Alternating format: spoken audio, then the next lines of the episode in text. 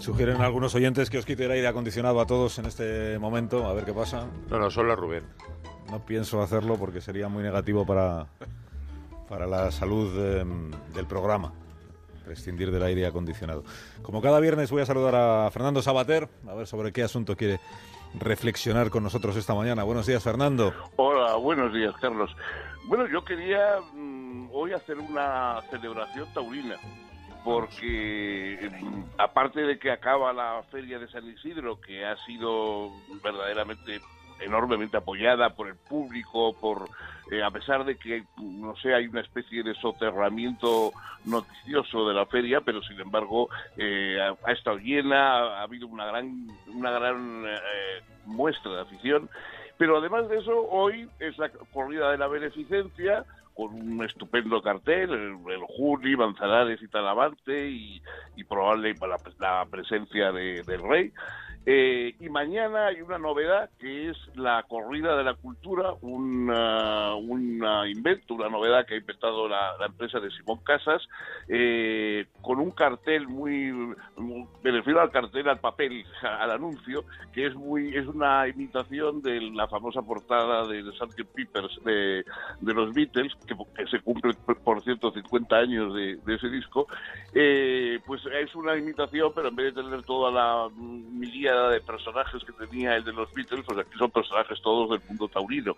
Pero también es una, una corrida en sí misma muy interesante, Morante, Morante de la Puebla, Cayetano Ordóñez y Ginés Marín, el triunfador de San Isidro, pero es que además es un intento, digamos, de enfrentar desde la cultura esta especie de desmerecimiento permanente de los toros y, y esta, esta especie de vergüenza que, no vergüenza torera, sino vergüenza que, que, que, rodea el hablar y defender una cosa que es, bueno, habrá gente que no le guste, habrá gente que tenga otras opiniones contrarias, pero no hay por qué avergonzarse de que a uno le gusten los toros. Eh, yo me gustaría eh, que la gente leyese ese texto tan bonito que escribió don Enrique Tierno Galván, cuando era alcalde de Madrid, escribió una, un, texto muy bonito sobre los toros como cultura popular, etcétera, que, además es una reflexión bastante profunda sobre, sobre otras cosas también, y que merecería la pena, para que se viera que, que un hombre de izquierdas eh, puede reflexionar muy a favor y muy, y muy profundamente sobre el tema de los toros. Naturalmente eran otros tiempos y sobre todo otra izquierda. Fernando, que tengas un feliz fin de semana y gracias por tu... Ah, espera, que Rubén Amón quería apuntar algo. No. Muy a favor, entiendo. Sí, muy a favor.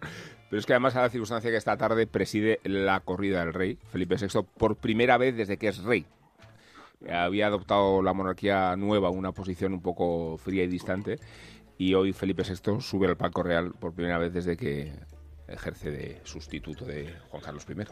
Sí, yo tengo, yo tengo la esperanza de que toda esta especie de campaña así eh, un poquito eh, sobreactuada contra los toros termine por devolver la afición a mucha gente. Yo creo que eh, hay mucha gente que va a volver a interesarse por los toros eh, al saber que hay tantos en contra, ¿no? Yo creo que lo mismo que dicen que algo tendrá el agua cuando la bendicen, bueno, algo tendrán los toros cuando lo maldicen unas determinadas personas.